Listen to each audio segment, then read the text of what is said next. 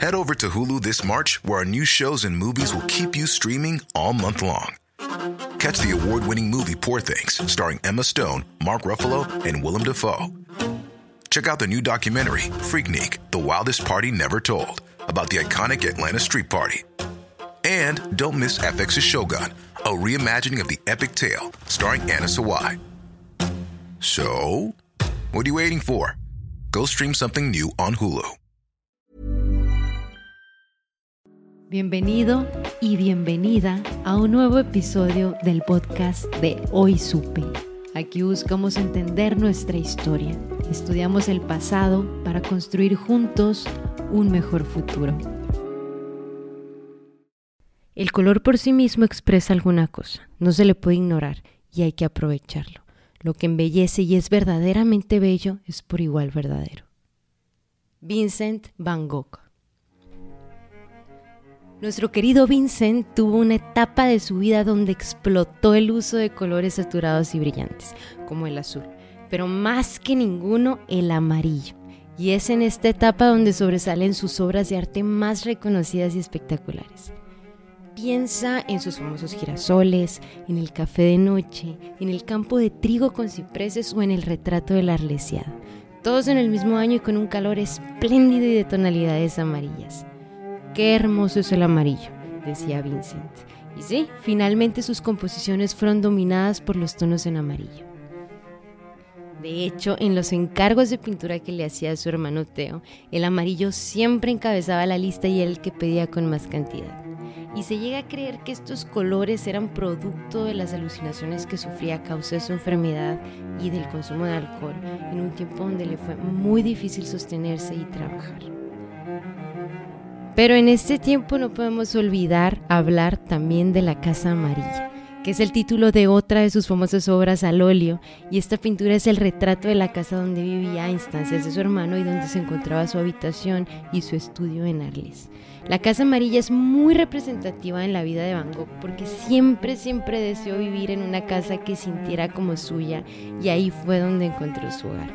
Y justo antes de trasladarse en ella, sus cartas a Teo se reflejaban estos deseos. Una vez le dijo, mi querido Teo, por fin estamos en buen camino. Ciertamente no importa estar sin hogar y vivir en los cafés como un viajero cuando se es joven, pero esto se ha vuelto insoportable para mí. Y así fue cuando Van Gogh que ya se instaló en la Casa Amarilla, que fue el nombre con el que bautizó esa casa, nuestro pintor pretendió construir un taller de artistas para compartir e intercambiar conocimientos y dudas con otros pintores.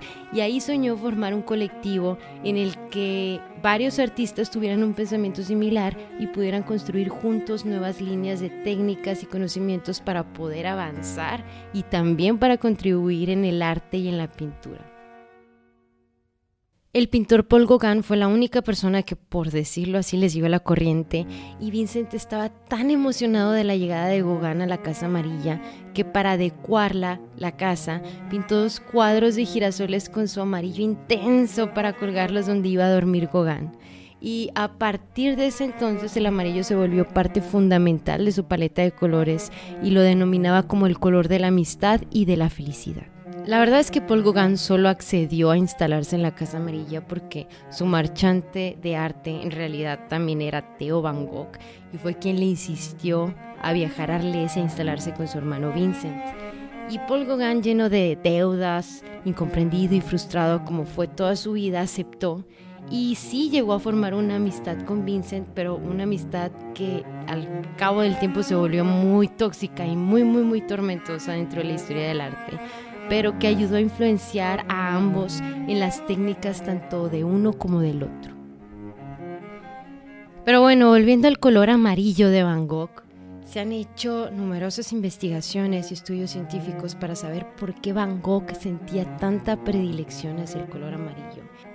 Y se ha relacionado con una intoxicación por digital que era utilizada en medicina para tratar otras patologías. En la época de Van Gogh, la digital se usaba para tratar las crisis maníaco-depresivas. Los pacientes que consumían un exceso digital alteraban la percepción de los colores y se dice que tendían a ver todo lo que les rodeaba con un tono amarillento. Así que sí puede ser que Van Gogh veía el mundo por medio de un filtro amarillo que le provocaba tanta medicina que consumía y así pintaba los tonos que veía. Pero hay otra teoría que se cree que el pintor padecía de una especie de glaucoma y eso explicaría la dolencia visual que sentía y las pinceladas de los halos de la noche estrellada. Pero en fin, su obsesión por el color amarillo ha dado hincapié a una serie de teorías y especulaciones que hasta se ha inventado que Vincent se comía la pintura amarilla para mantener su espíritu feliz. Pero mientras unos buscan investigaciones científicas y otros digan que se trata de una elección personal elegir el color amarillo para pintar. La realidad es que las obras de Van Gogh siguen conteniendo misterios sin resolver, pero guardando una belleza extraordinaria.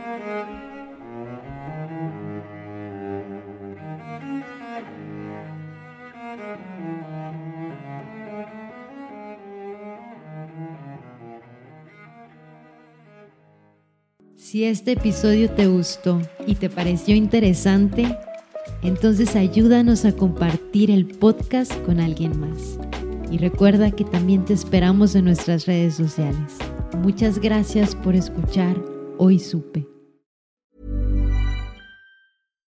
If you're looking for plump lips that last, you need to know about Juvederm lip fillers. With Juvederm Volbella XC and Juvederm Ultra XC, your lip look, whether it's subtle or bold, can last up to one full year with optimal treatment and no additional maintenance. Find a licensed specialist and see if it's right for you at Juvederm.com today. That's J U V E D E R M.com. Add fullness to lips in adults over 21 with Juvederm Volbella XC or Juvederm Ultra XC. Do not use if you have severe allergies or a history of severe allergic reactions, or if you're allergic to lidocaine or the proteins used in Juvederm. Tell your doctor if you have a history of scarring or taking medicines that decrease the body's immune response or that can prolong bleeding. Common side effects include injection site redness, swelling, pain, tenderness, firmness, lumps, bumps, bruising, discoloration, or itching. As with all fillers, there's a rare risk of unintentional injection into a blood vessel, which can cause vision abnormalities, blindness, stroke, temporary scabs, or scarring. For full important safety information, visit juvederm.com.